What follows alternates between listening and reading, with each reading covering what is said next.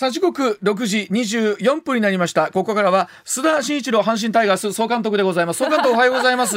はい、おはようございます。おはようございお願ますします。総監督いかがですか、今日の気持ちは。ちょっと早すぎるかなと。そうですか。やっぱもうやっぱりええはい。あの総監督してはしてはですね、はい。あの他の仕事があって今永田町に張り付いてなきゃいけないとあいうこともあだからってね今日絶対いると思ったら須田さんがスタジオにいなかったから。そいたら仕事になんないでしょ 私。明日の夜入ろうと思ってたら、あこんなに早くなるとはでも思ねったら早かったですねここまで。まあまあとりあえずまだ1ですけれどもマジックはね、ええ。まああのねあのそれぞれの選手ね優勝経験したことない選手にとってみるとですね、うん。うんあの相当浮き足立ってるとか緊張してると思うんですよああいううんだって。そまあ特にやっぱり今日佐伯投手はね岡田監督もおっしゃってましたけれども、そら力入るやろなっていうねあるでしょうね。うん。しかしその緊張してる中で昨日のね、まあ2年連続最多勝っていうのもあるんでしょうけれども、うんうんまあねあのピッチングもすごかったし、うん。はい、うん。えー佐藤輝もですね、まあ満塁ホームランでシーズン終盤になっていよいよね、うん。えー本格的な調整を上げ調子上げてきたし、うん。もう総監督としては言うことないけれども、ね。はい。えー今日はちょっと置いといて、うん。明日私が入った段階でマツダスタジアムで動画やってのはいいのいいんじゃないかなと。あのスタさんさっき言っときます今日うちね仮に優勝すると、えっと、特番 MBS テレビでありますけど、あの、ええ急に来ないでくださいね。え急に来ないでください。俺もう出たいとか言わないでくださいね。もうキャスティング総も決まってますから監督が出なきゃしょうがないでしょ。いやもう来ないでくださいよ。来ないでくださいよ。もうもう。どうしていいか分かんなくなりますから。あのビールかけ自分でやるから出してよ僕も。自分でセルフビール。自分で。それはもう好きにしてください。それはもう好きにしてください。家いの中で。やスタジオの中でやるから僕も。もう勝手なことせんといてくださいよ。もう はい。さあそれでは、えー、はい。須田さんのご本業の方の話を聞いていきたいと思います、はい。まずはこちらです。人事の岸田総理その1第2次岸田再改造内閣はどんな内閣なんでしょうか？さあ岸田総理昨日第2次岸田再改造内閣を発足させることを受けて記者会見をし新たな内閣について変化を力にする内閣だと強調しました、まあ、野党からはワクワク感のない肩透かし内閣、えー総裁選対策がない なるほど。総裁選対策対策内閣などと言われていますがさあ今回の岸田総理の人事のおについてまずは内閣というところにスポットを当ててお話を伺っていきたいと思います。須田さんお願いしますはい、うん。あの今ねワクワクがないとか、うん。あるいは総裁選を意識したとかって、うん。まあそれは全て当たってるなと私は思うんですよ。でですからねこの、えー内閣の方にスポットライトを当てみるとですね、うん。あのどうなんでしょうね私びっくりしちゃったのが、はい。あの実は私の手元にですね、うん。えー昨日の一般紙の12版っていうのがあるんですよ。うんえー、12版っていうのは何かっていうとですね最終版っていうのは版が変わっていくんですね、はい、ど。んどん時間が。はいうんで14版っていうのは最終版になるんですが、はい。えー、12版っていうのはおそらく締め切りがですね、うんえーまあその、えーその新聞発行日の前日のの深夜ということになるんだろうと思うんですけれども、うんでこの12版を見てみますとね水曜日付の、はいねちょうど内閣改造の当日ですよ、うんの長官ですよ。うんすべて書かれてるんですよ。うんすべて決まっちゃってるんですよ。なるほど。こん、うんえーうんこんな内閣改造ってある過去あっただろうか、うんねええさすがに漏れすぎたというか。もう確かにそうですよね。あの時点ですでに発表ぐらいのメンバーが出てましたもんね。うん。えーうん。発表そのままのメンバーが出ているというね。はあ。で普通だったらねこの13日つまり昨日にですね、はい。えー内閣改造日を迎えるとですね、うん。朝からみんなそわそわしてね、うん。誰がね官邸に呼ばれるんだろうかね、ん。誰に声がかかるんだろうかみたいな状況だったんですが、もう朝の時点で全部分かってたっていうね。はあ。えこれは何？佐々さん改めてお聞きしたいのはその時にはまあほぼほぼ確定してるけど普段なら漏れないのか、ええ。それとも、えーなんだろうもう今まで以上に早く決まりすぎてたのかそのええ。どういうメッセージがあるんですか？そのきええ。昨日一昨日の段階で漏れてるっていうのは出てるっていうのは。ええ。うん。あのーやっぱりその情報が内閣改造の情報がダダ漏れになっていた。うん。でもう一つはですねやっぱり岸田首相が、えー、全て主導してね岸田首相だけが決めたわけじゃなくて、うん。寄ってたかっていろんな人たちがこれは後半のね、えー、党役員人事のところでも申し上げますけども、うん。寄ってたかっていろんな実力者有力者がですね、うん。まああのー決めてったっていう側面があるんじゃないのかなと思いますうねん。これ、ええあのどうなんですか？普段の改内閣改造の時にはね当日の当日呼ばれて「え俺?」とかえ？私っていうケースもあるんですか？やっぱり。ありますね。あのーですからね、うん。よくね、うん。えーまあ、認証式が行われて、うん。えーモーニングを着るわけですよ。はいはい。で、うっかりするお調子者はですね、うん。あ俺選ばれるだろうなと思って、モーニングを用意してるんだけども、うん。結局呼ばれないなんていうケースもあるんです。えでもなんか昨日テレビ見てたらびっくりして泣いてる女性の方ちょっと誰だったか忘れたんですけどびっくりしてると喜んで。演技派ですね、演技派ですね。ええ。うんまあそういった点で言うと、はい。まあちょっと異例なね、えー内閣改造だったんではないかなと思いますえね。これ情報はどこから漏れていくものなんですか？ええ。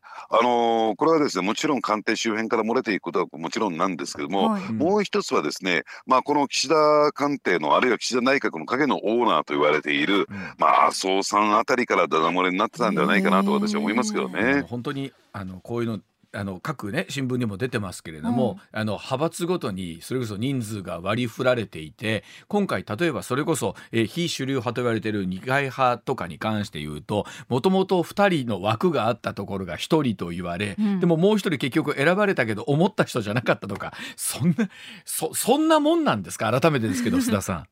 まあ、あのやっぱりね、うん。そこら辺で言うとやっぱり汗をかいたやっぱり、うん。えー岸田内閣のですね、うん。えーをですねバックアップするために、一生懸命みこしを担いでいろんな仕事をやった、うん。まあ、論功交渉と言ったらいいんですかね、うん。まあ、そういったところをきちんとやっていかないと求心力と働かないんですよ。うん。いい主流派でなんかね不機嫌にねうん。なんか協力もしないそういうところにねおもねって譲歩してですね、うん。えーそういう希望を聞いていくとですね、うん。やっぱりじゃあ頑張ってきた人たちが報われないという状況になりますからね。そういった意味で言うと、うんまあとりあえず頑張った人が報われたという形にうん。私はなるんじゃないのかなと思いますね。まあ、それでいうと今回やはりよく言われているのがですね女性閣僚が5人ということで、えーねそのあたりでちょっと新しい風を吹かせたいというか、えー思いがあるようなんですがこのあたりってどうなんですか、ええ。うん。あのやっぱりじゃああの内閣改造の最大の狙いは何なのかというとですね、うんはいあのまあなんて言ったらいいんですか？改造することによってリセットすることによってですね、うん。あの精神な空気を入れるというのがね、うんうん。えー一つあってその結果支持率を上げるというのがあるんですよ。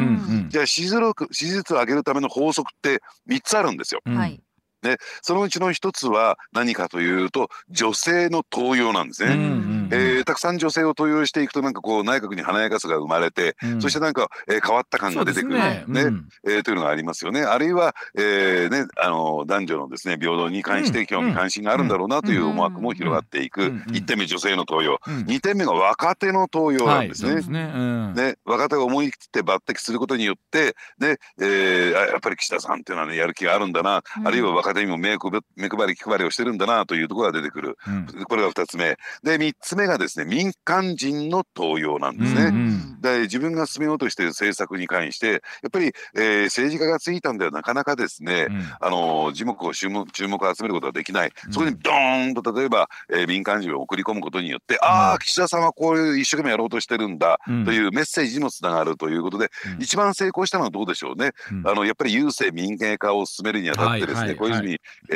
ー純一郎さんがですね、うんうん。えー宝塚平蔵さんを起用した、うん。あの辺りがですね民間人の登用という点ではうん。ぐーっと支持率が上がった、うん。まあ、ということになるんでしょうね。でですから今回見るとですねうん。やっぱり積極的にうん。あの頭数だけ揃えたっていう女性の頭数を揃えたっていうのは、うん。その法則に習ったと考えてもらっていいんだろうと思いますね。それでいうと例えば高市さんとかはまああのどうなんだろう交代みたいなところもあるのかなという噂もちらほらありましたけれどもでしたよね。ねうん、これはもう急転直下ですはっきり申し上げて。そうですか。はい。高市さんご自身はですねもう退任されることを覚悟されていたようで、うんうん。でこれは極秘情報であんまり大きな声じゃ言えないんだけれども、あね、これ13日あんまり言わないでねあ人に？で13日の日に高市さんは実は、うん。えーね、関西に戻ってくる予定だったんですよ。あそうなんですか。でもう呼ばれないと思ってたから。うん。でうん13日に関西に戻って、まあ、地元のね、えーうん奈良には入らないけれども大阪に戻ってくる予定でしてですかはいでそして、えーね、あの支援者であるとか、うんえーまあ、事務所の関係者と大阪でちょっとミーティングをする予定だったんだけれども、うんうんまあそれはその頃はっていうともう官邸に呼ばれないんだから内閣の閣僚にならないんだからというね、うんうん。そういうような思惑がどうもあったみたいなんですね。ほうほう。ででですから急転直下なんですこれも。でもえ引き続きお願いしますってことですよね？これが。そうですね。はじゃあその心はというととその狙いはというとですねうん。やっぱり高市さんというとまああのねかつては安倍さんがですね総裁選で押された方ですからうん。やっぱり自民党のですね基盤である岩盤保守層はい保守の人たちを例えば高市さんをうん。え閣外に出すということは、うん。やっぱりそういう保守の人たちの違反を招きかねないということで、うん。やっぱり、えー来年の総裁選を睨んだ時に、ど。あるいは選挙を睨んだ時に、うん。そういう保守層の保守層のですね、うん。支持もつなぎ止めておくというね、そういう狙いがあったんではないかなと思いますでね。こうなってくるとやっぱり続いてですよ。あのえ。高市さんとするとあ岸田さんありがとうございますという話になるわけですよねこれ。そうですね。うん。あのですから高市さんとしてはですね、うん。やはりどうなんでしょうね。まあ言うこと言うべきことは言う、やるべきことはやるうん。というところで、うん。やっぱり、えー自分のカラーを出していく方向になっていくのかな。ですからうん。一度ね、うん。もう退任を覚悟したわけですから、うん。であとはですね、えーまあ、残った任期というのはいつまで続くか分かりませんけれども、うんうん。まあえープラスアルファで与えられたところだからそこは全力を投入して決して、えー岸田首相のですねうん。顔色を伺うようなことはしないと私は見てますけどね。うん。はいあの上川さん外務大臣。えーうんまあこの方は岸田派なんですよ。うんで実を言うとね、えー事前の情報としては上川さんが官房長官に就くんではないかという観測もあったんですね。うん。でまあ、あところがですね今回外務大臣ということなんですけれども、うんまあそういった点で言うとですね、まああの官房長官よりも重量級のポストということで、はい。でなおかつまあ女性枠の一つなんだろうと私は思いますね。うん。そしてもう一つは同じ岸田派で、えー林さん林文雄さんが外務大臣やっておられたんですが、うん。でこの方にあんまり力をつけられてもねと。でこの岸田さんと、えー林さんっていうのは同じ派閥でありながら微妙なちょっと関係なんはいですよ。はいはだからそういった点でここは交代させた。うんでその点について見るとですね、いうんあのせ先だって、まあ、アメリカのバイデン大統領が主導する形で日米韓首脳会談っていうのが開かれましたよね。うんうんでこれ非常にアメリカ側が重視してたんですが、うんそれの一切を取り仕切ったのは、うんまあ、今回は退任しましたけども、うん木原官房副長官なんですよ。はいうんはい。ですからちょっと林さんはそこ外されてたんでね、うんあこれは林さん交代する可能性はあるなというのが、うん。クローズ筋の見方、まあ、当然交代して、うん。えーで官房長官に、えー就任しなかった上川さんがこっちへ回ったんだろうなと、うん。しかも女性枠というところもありますからね。あのええまた後でお話聞きますけれども、結局だから木原さんはまあ残る残らないといろいろありました。で前前回のお話ではね、えーそのままあの残るんじゃないかというお話が随分と流れたんですが、はいはいはい。結果としてでしたもんね。で、うん。まあ、本人が誇示されたということなんですね。うん。で意外とですねまああのーですからね、まあうん、今日の「週刊文春」見ていただいても分かる通りですね、うん。えー結構その木原、ねえー問題に追及は尻そみになっていってですね、うん。結果的に、えーテレビや新聞やあるいはラジオといったですね、うん。まあ、えーメディアは大手メディアはほとんど取り上げないとうん。いう状況になった、うん。まあ文春の一人相撲になったっていうところで、うん。決着がついたんですよこの、うん。えー木原問題についてはね。だから、えーまあ、結果的に本人に、うん。えー何かこう疑惑が及んでくるということないだろうということで、うん。続投ということだったんですけれども、うん。やっぱりその辺は節目をつける迷惑をかけたということで、うん。えー木原さんは身を引いた。で結果的にですね、うん。えー党内で今どういう声が出てるかというと、うん。思想信条は、えー木原さんとは違うけれどもあるいは進めたい政策は木原さんとは違うけどもうん。その出処進退についてはすがすがしいよねという声が今上がってるんですよ。だからこのね、えー自らの意思で退任された、ねうん。えー続投を誇示したというところについては、うん。むしろ党内の評価は上がってますえー。そうなんですね。わかりました、ええ。ではそのあたりということになりますが今度は自民党の役員人事見ていきたいと思いますさあ人事の岸田総理その2自民党新執行部そして気になるあの人の行方はというところでございます。さあ自民党昨日開いた臨時総務会で新執行部を決定いたしました。茂木幹事長と萩生田政調会長は留任いたしまして総務会長森山博氏そして選対委員長に小渕優子氏が就任をいたしました、またあ先ほどお話ありました岸田総理首相官邸で官房副長官として重用してきました木原誠二衆議院議員に党の幹事長代理と政調会長代理を兼務させる方向で調整に入ったという話もありましてさあこの両ポストの兼任は異例のこととも言われているそうなんですが自民党役員人事見ていきたいと思いますけれどもさあまず注目はえー小渕優子さん結果名前上がってきてまして選対委員長というところであの自身の問題に対して涙ながらに釈明するというところもありましたけれども、うんさあまずは、えー小渕さんのお話から聞いていきたいと思うんですけれどもいかがでしょうか？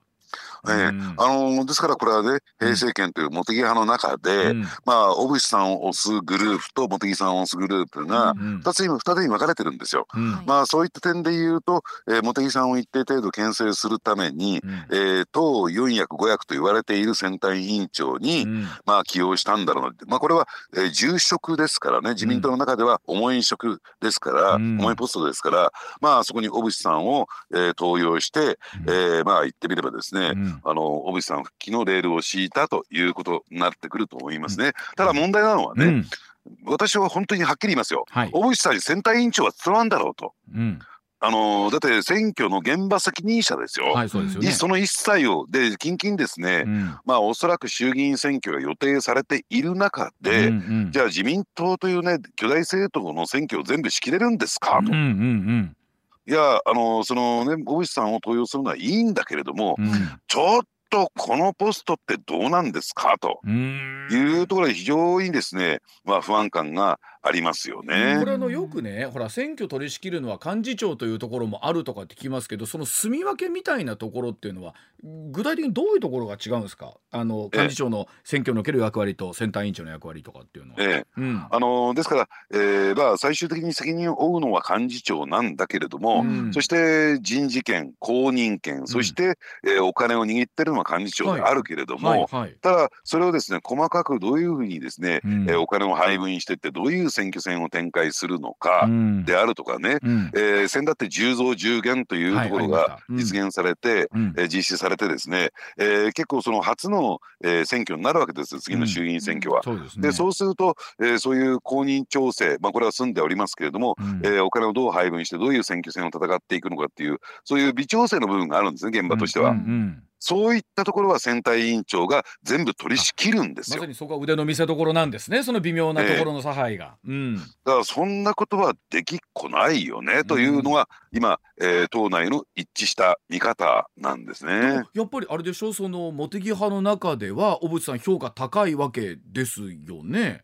ね、うん。ただ茂木派の中でもと言ってもですね茂木派というのは、えー衆議院議員と、えー参議院議員が真っ二つに分かれていてね、うんうん。そういった参議院議員の人たちにし、まあ、あの小渕さんはね衆議院議員ではありますけれども、えー支持されているわけですから、うんうんうんまああの茂木派の中の茂木派ねまあ茂木派の中の茂木グループと言ったらいいのかな、はい。えーの人たちはですねまあお手並み拝見だねみたいな高みの見物をしてるんじゃないのかなと私は思いますよだからこれあね。の党の大きなポストの中でね茂木派から2人出てきたっていうことなんですけどこれじゃあ茂木派 A 茂木派 B みたいな感じっておっしゃる通り。おっしゃる通り。あでところでその小渕さんの政治資金規正法の問題とかっていうのはこれもう世の中には解決済みだというふうにこれ見ていいんですか？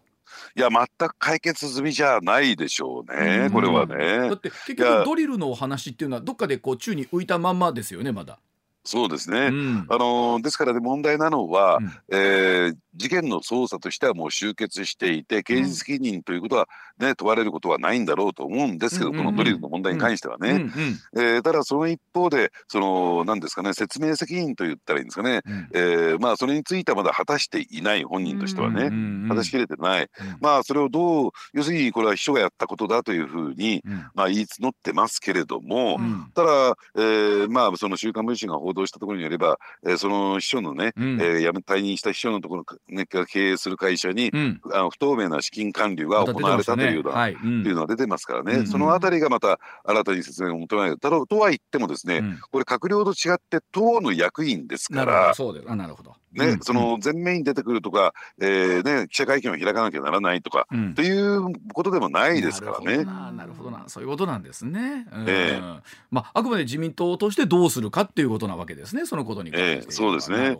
で、えー森山さんが総務会長ということになりました。うん。はい、うん。まあ森山さんもこれ論功交渉ということなんですけれども、うん。さあこれどうなんでしょうね。受け止め方というまあ論功交渉なんどういう論功交渉かっていうと、うん。やっぱり選対委員長うん。小渕さんの前任として選対委員長として、うん。あの難しいと言われた10増はい10減をまとめ上げた、まとめ上げました。うん。まあ、100点満点中80点というふうな形にはなるのかもしれないんですけれども、うんうん。そのは残り20点は何なのかっていうとやっぱり公明党が全面的にですね,、うん。えーね了解しなかった首を縦に振らなかったということはちょちょっと20点マイナスになるんですけどね。そうなんですね。うん。そうは言ってもですよ、うん。普通の人がやったらですよ、うんうん。ね。えーまあ数年かかる作業をわずか半年でまとめ上がる。うん。これは森山さんじゃなかったらできなかったでしょうね。やっぱすごいあれですね。だから、えっと自民党だけじゃなくて公明含め野党も含めですけども非常にまあその意味では信頼の厚い方なんですよね。人望がある方なんですね。ですから、えー森山さんに関して言うとですね、まあ、あのこれまで選対委員長やりその前国対委員長やったわけですから、うん。ではっきり言ってね、うん。自民党の総務会長こういう言い方をすると、うん。えー怒られちゃうかもしれませんけどもお飾りのポストなんですよ。あそうなんですか？総務会長？うん。であのだからあのかつて福田康夫さんのそ元首相のですね息子さんがやりましたよね、はいはいはい。若手ではい当選うん。3回か4回、はい。あのぐらいのクラスでもできちゃうポストなのこれは。ちょっと総監督今日。ちょっともうね。総監督今日またまたえ？なかなかおっしゃっていただけますけど。でも党もともとのは党三役と言われるぐらいの重要ポストなんじゃないんですか、やっぱり総務会通らないと。ね、ええいろんな上案件通らないわけですから。まあ、最高意思決定機関なんて言われますけれどね、うん。えーまあそれはねまあ建前の世界であってね、うん。えー総務会に回ってくる時には、うん。えーあもうほぼほぼ決まってるわけですよ。なるほど。そうかそうか。ええ。うんまあだから、あのーじゃあ森山さんの前の総務会長誰ですかってね、うんえー聞かれた時におそらくリスナーのうち100人のうち99人は誰だったっけみたいなね。まあ遠藤さんって方がやったんですけどどうでもいい人ですよこの人だって確ね。確かにあのあのなんだ当然官房長官とかはまあもちろん閣内の話ですけど幹事長とかってのは当然前面に出てきますけども、確かに総務会長とかっていうのはニュースの扱いの中でもこう重要法案の時出てきますけどそれがなかなか出てきませんもんね。でね副総裁の麻生さんの顔とかっていうのは逆によく見ることうはんありますし。ええうんだからこの点についてはですね森山さんを含めてどうなんでしょうね私のこれはあくまでもうん取材結果に基づく推測ですよ。うん結構不快感を持ってるんだろうなと。うんでさっきのね小渕優子さんがじゃあ本当に選対委員長を務められるんですかと申し上げましたよね。うんだからそのあたりは含みとしてねおそらく岸田さんとしては森山さんにバックアップしてやってくれとうんいうようななるほど。意味合いがあるんですよ。うんなるほど。ねそうえー今はですねそして森山さんっていうのは選対委員長をやる前にうん国対委員長やってたんですよ。はいはい。でね、えーところがですねその後任の国対委員長これ高木さんって安倍派の人がやってるんですが、うんこれがまた役立たずなんですよ。今日ね今日今日どうしたんですか？やっぱりあれあれ一になってまただいぶ来ましたね。はい。えーはいでこれを全面的にバックアップして、うんねでまああの国対を全部仕切っていったのは森山、えー前選対委員長だったんですよ。それで言うとそうかだからえっ、と小渕優子選対委員長貢献総務会長森山さえんみたいなイメージなんですねじゃねあ。あー。だったらねだったら,、ここはですね、えー幹事長に森山さんを抜擢すべきだったんですよ。うん。じゃなく。でそうすると我らが幹事長はどうなるんですか？我らが小物会大物のですね、はい。えー茂木幹事がどうなったかっていうとこれ今日の一番の目玉ですからね、あのーね、うん。我が番組ね、えーいえーな一押しの、はい。えー幹事長ですから、ちょっとこ怖いわもうその責任も。はい。まあいいや。はい。これね9月8日の日にはい。もう事前にあのー茂木幹事長留任へっていくつかのね、はい。新聞が打ってるんですよ、長官で。ね、で13日に改造するのに9月8日のもう長官で茂木幹事長の留任が決まってるってもう意味がわからない。うん。ね。うん。でしかもですよこの時ね首相はですね ASEAN プラス3でジャカルタに行ってましてね、はい。日本にいないんですよ。は一体誰が決めたの？本当や。で誰からこれ裏取ったの？って話なんですよ。はい。でこれいろいろ取材をしていくとどうも情報の発信源はさっきの内閣改造のとこじゃないけども、麻生さんなんですよ。麻生副総裁なんですよ。である新聞社に対しては、でそれを気に入ったねじゃあどうなんでしょうか内閣改造党役員人事は。いや茂木幹事長と俺の留任は決定だなって言うんですよ。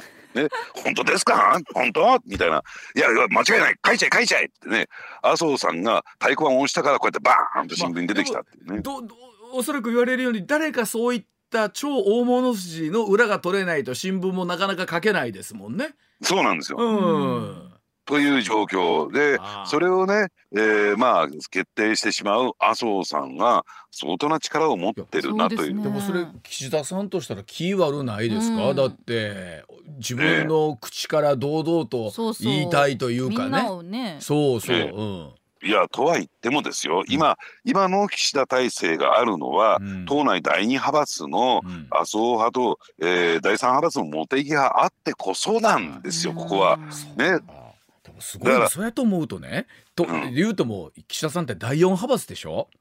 ええ。やっぱり総理に第四派閥でなるってなかなか大変ですね。う。ん。大変ですよ本いろん当にそうないとこに。気使わなあかんわけでしょ？そうやっていうと。ええ。うん。まあ山崎アナなんかこういう言い方はね理解できないと思いますけど、我々のね、うん。えーウェウェイヌさんなんかと私が共通の認識をした雇われマダム、雇われマダム？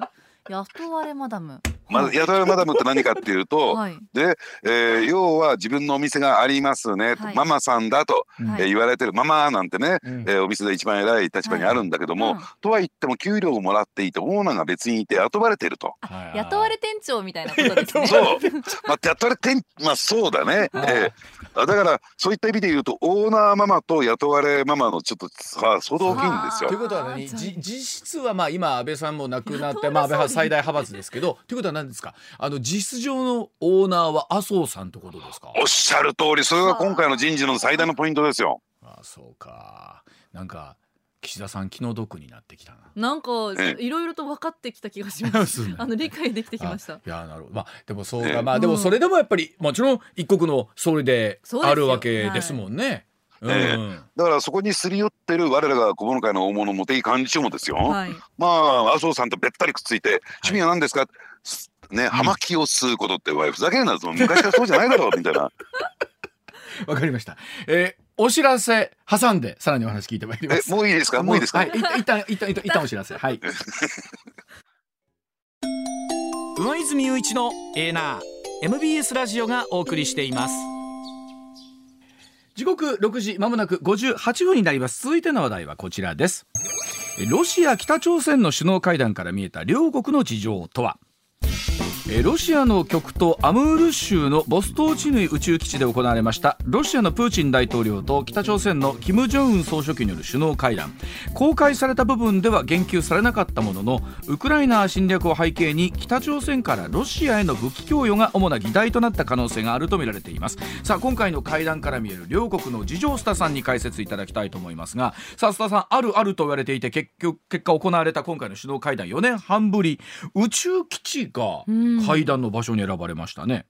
はい、はい。まあそれも一つのメッセージ性があるんだろうと思うんですけども、うん。じゃあそのメッセージ性何なのかっていうのはね、うん。後ほど説明させていただきますけどね、はい。やっぱりあのロシアと北朝鮮の関係性っていうのはこれは水面下で、うん。えーずーっとこれまであったわけなんですよ。うん。でそもそものきっかけというかな、えー私はちょっと気がついたのは、うん。えーこういうことがきっかけだったんですね。それ何かというと、うん。えーかつて小泉純一郎さんの政権時代にあの日朝、えー首脳会談っていうのが行われましたよね。ました。うん。でこの時はキム・ジョンイキム・ジョンイル体制の時だったんです。けれども、はいそうまあ、当時の北朝鮮というとですね、まあ、アメリカからのですね攻撃を、まあまあ、要するに核開発を進めているうん。北朝鮮に対して、えーアメリカがですね、えー体制転覆を狙ってるんじゃないのか、キム体制をですね、うん。えーまあ、あの崩壊させようとしてるんじゃないのかというですね、はい。危機感が北朝鮮サイドに非常に高まった、うん。でこれに対してアメリカはですね二国間協議を認めてなかったものですから、うん。北朝鮮は日本にすり寄ってきたんですね。はいはい。うん。で結果的に、えーまあ、日本に対して、えー拉致を認めっていうね、うん。はい。ところにつながっていくわけなんですが、その際に日朝平壌宣言っていうのが結ばれました。はで日朝平壌宣言で一番注目されたのは、うん。その核兵器とミサイルのところだったんですね。はい。でこれ第4項目にこういうくだりが出てくるんですよ。うん。えー核ミサイルの問題に関しては、うん。関係諸国間で協議しこれを解決するものとすると。うんいうくだりが出てくる。うん。そのでその意味するところはというとですねその結果6カ国6カ国協議という枠組みができたんですよ。はいうん。6カ国って何ですか？と日米韓、うんそして、えー北朝鮮中国。そしてロシアだったんですよ。はい。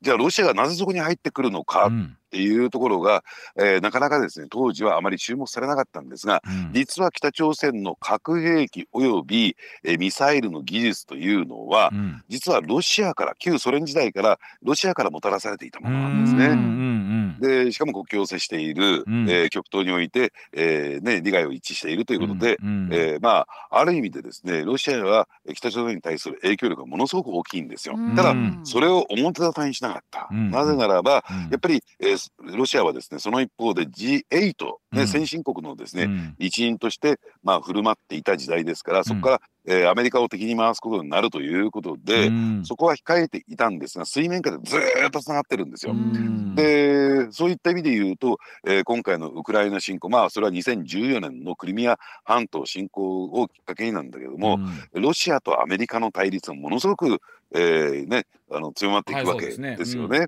反米になるんですよロシアは。うん。で北朝鮮はもちろん反米ですから、うんうんそういった意味で言うと今回の首脳会談っていうのはその反米同盟がああらわになってきた。でうん。加えてですねえ北朝鮮に対して、えーまああのさまざまな形で協力をするとですね経済ねえ軍事協力をすると国連制裁決議違反になって、うん。まあ言ってみればですねあのロシアももう完全にまあ今もそうなんですけれども、はいはい。ならず者の国家としてですね世界からつまはじきになってしまう。うん。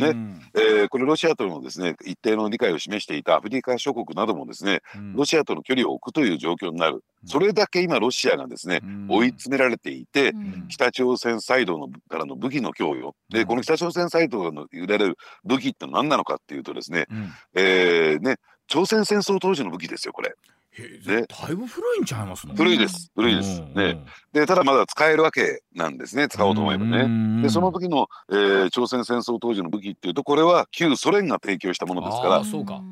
使えるわけなんですよロシアとしては。弾薬も。使いたいんですね。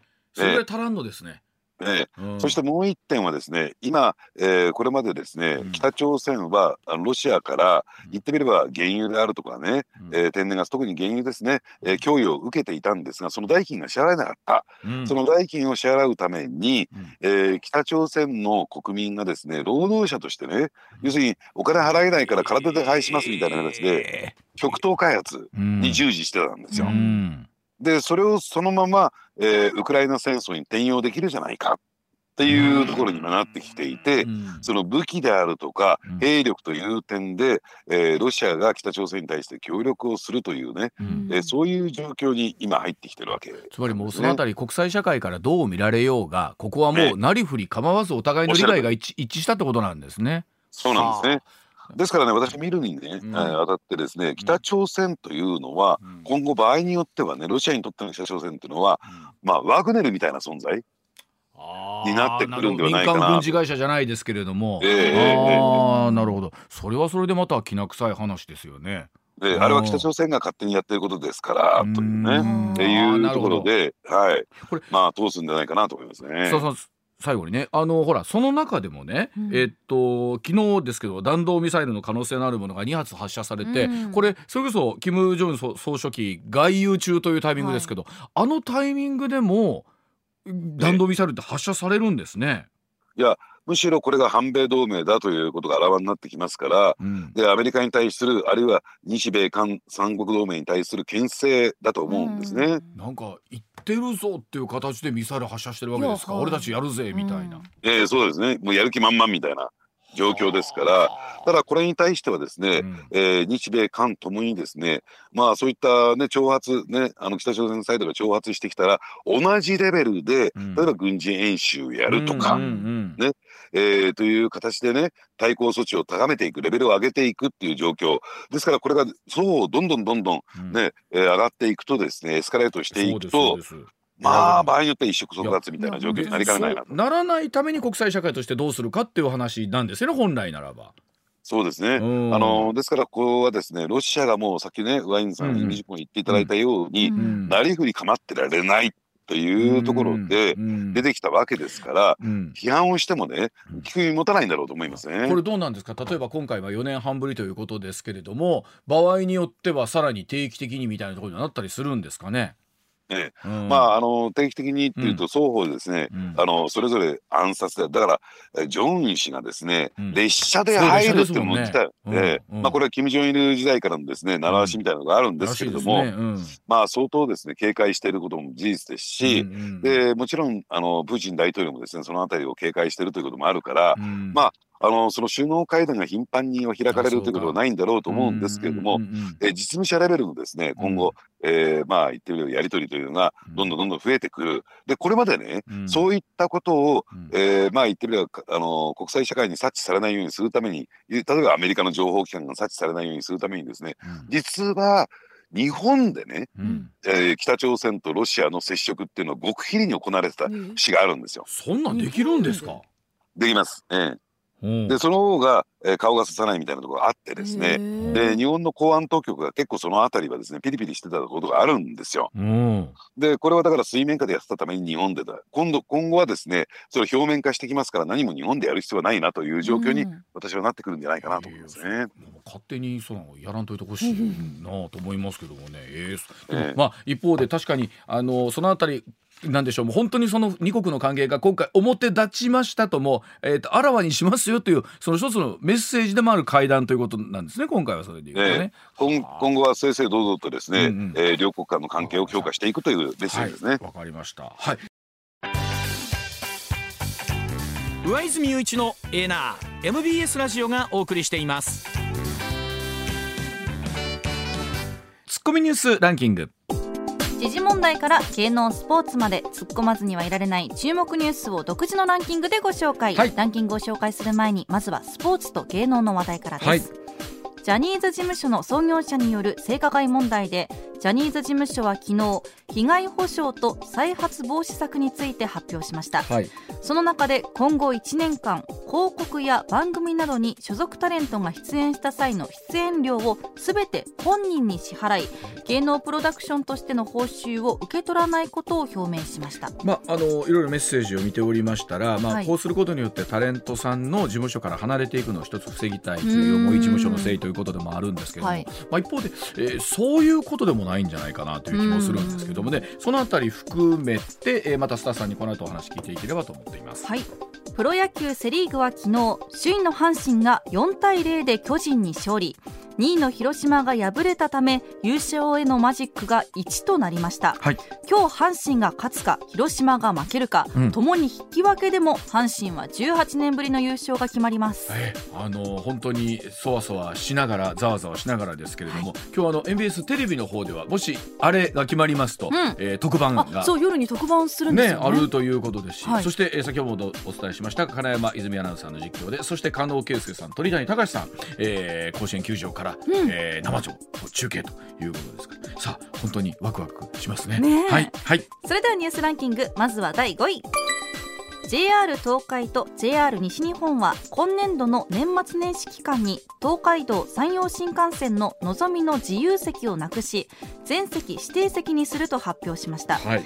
全席指定席になるのは12月28日から来年1月4日までで、うん。東京駅から博多駅間を運行するすべてののぞみが対象です、うん。JR 東海と JR 西日本は今後年末年始だけでなくゴールデンウィークやお盆といったピーク期でも同様の対応を取ることにしています。本当にあの特にこの時期のね、うん。東京駅もそうですしなんかそうですけどもうあの入りきれない自由席に並ぶ人たちが、はい。もう東京駅はみ出すんじゃないかっていうぐらい並んでるケースがありますから少しでもまあそういうの緩和したいということなんですけどうまくいくといいですよね。うん。はい。続いて第4位特定危険指定暴力団工藤会による4つの市民襲撃事件で殺人罪などの罪に問われた総裁の野村悟被告とナンバー2で会長の田上文雄被告の控訴審第1回公判が昨日福岡高裁で開かれました。弁護側は2つの事件について田上被告が関与したと主張を変更しいずれの事件も田上被告らが独断で指示や実行をし野村被告は無罪だと主張しました。まあ、先週裏ネタのコーナーであのスタッフさんに解説もいただきましたけれども、はい。一方でその工藤会を離れたメンバーがまた関西にも実は流れてきていると話を聞くとね本当にあのそのあたり心配ですよね。はい。うん。続いて第3位日本大学アメリカンフットボールの寮フフットボール部の寮で大麻や覚醒剤が見つかり部員が麻薬取締法違反の罪で起訴された事件で他にも9人の現役部員が警察から任意の聴取を受けたことが昨日分かりました、まあ、これはあくまで聴取を受けたというレベルではあるんですけれども、まあ、あのあくまで個人の犯,、えー、と犯行だったというところだった報告書はやっぱりそうでなかったという可能性が高いということですよね。はい。続いて第2位はロシアのプーチン大統領と北朝鮮の金正恩総書記は13日ロシア極東アムール州のボストーチヌイ宇宙基地で会談しました。両首脳による会談は2019年4月以来およそ4年半ぶりです。まあ、両者の思惑が一致してというところの会談ですけれどもこの辺りの話も須田さんに聞いていければと思っています。続いて第1位は第2次岸田再改造内閣は昨日皇居での認証式を経て発足しました。岸田総理は会見で変化を力にする内閣だとしました。上泉雄一のエーナーではあなたのメッセージをお待ちしています。ニュースについて言いたいことはもちろん暮らしの中で感じたいろんなことぜひ送ってください。